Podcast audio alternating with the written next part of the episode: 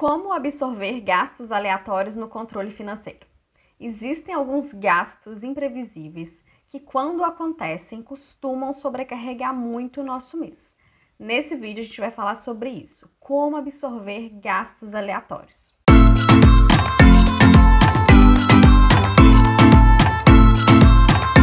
Olá, meu nome é Kelly, seja muito bem-vindo, muito bem-vinda a esse vídeo e se você é novo por aqui, a esse canal. Existem algumas despesas, alguns gastos que eles não são fixos todos os meses para a gente organizar no controle financeiro. E nem a cada três meses, seis meses, a cada um ano, para a gente programar e planejar com antecedência. Inclusive, já tem vídeo também aqui no canal sobre esse tipo de gasto, que são os gastos pontuais. O tipo de gasto que nós vamos falar aqui são os gastos aleatórios que costumam acontecer ao longo do ano dependendo do valor, acaba sobrecarregando o seu mês. Você tá lá com o seu mês, o seu controle financeiro todo desenhado. Você tem o dinheiro do se pagar, da reserva financeira, dos objetivos, das despesas e do nada vem uma despesa aleatória de 500 reais.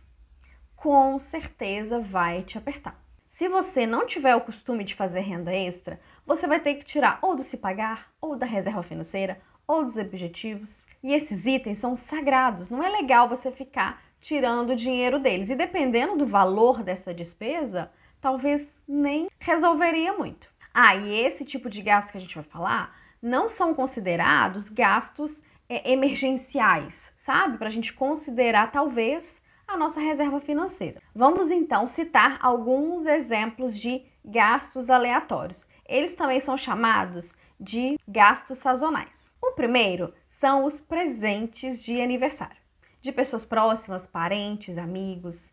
Aqui pode até ser um pouco mais tranquilo se você dá lembrancinhas, aqueles presentes de 20 a 50 reais no máximo. Eu sou uma.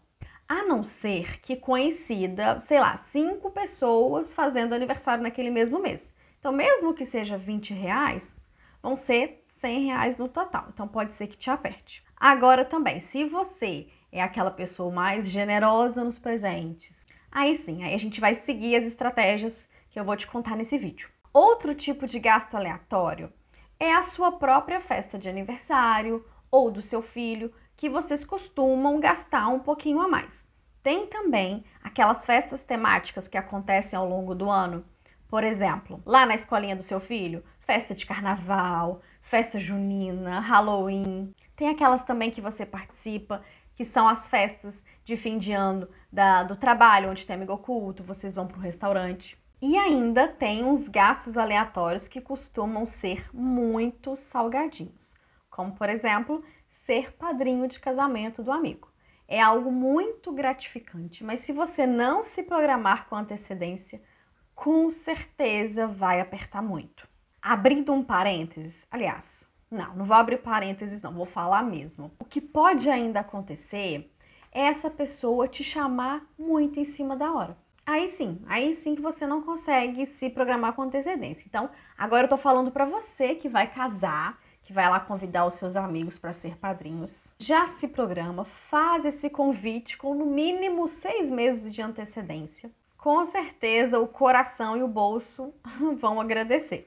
Bom, tem outros exemplos de gastos aleatórios, mas eu acho que com esses ficou bem exemplificado. Pausa o vídeo e começa a anotar aqui nos comentários quais outros gastos aleatórios costumam acontecer com você. Para a gente conseguir absorver esses gastos aleatórios no nosso controle financeiro, tem duas formas de fazer. A primeira delas é você sempre deixar uma brecha no seu controle financeiro todos os meses. Então, por exemplo, no mês você deixa 50 reais, no outro mês você deixa 100. Ah, Kelly, esse mês foi mais apertado, então você deixa um pouco menos. Ou esse mês foi melhor, você deixa um pouco mais. Porque você sempre vai ter aquela sobrinha ali para absorver algum desses gastos aleatórios. A outra forma é você realmente fixar um valor para separar todos os meses para esses gastos aleatórios. Então vamos supor que você consiga separar 100 reais.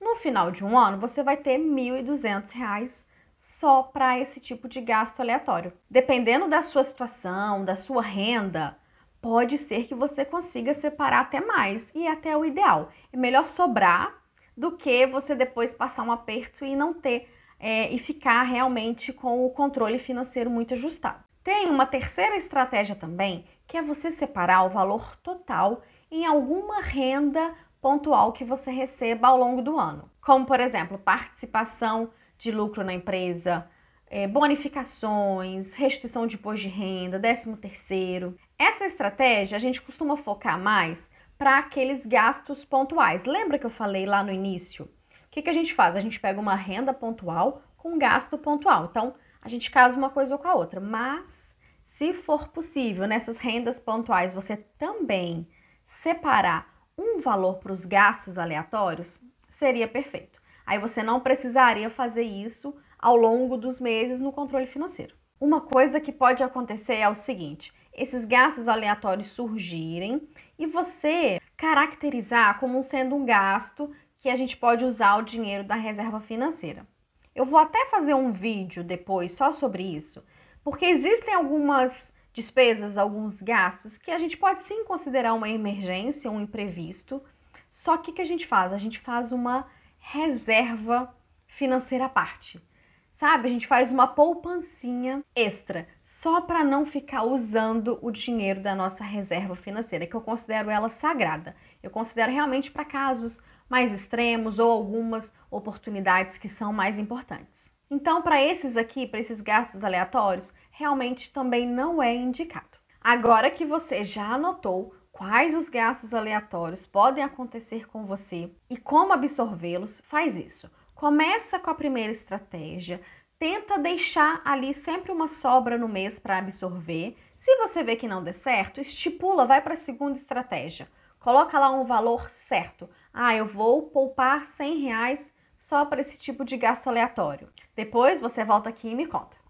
Se ficar alguma dúvida, deixa aqui para mim nos comentários. Se esse vídeo fez sentido para você, deixa um like para mim, se inscreve no canal e me segue lá no Instagram.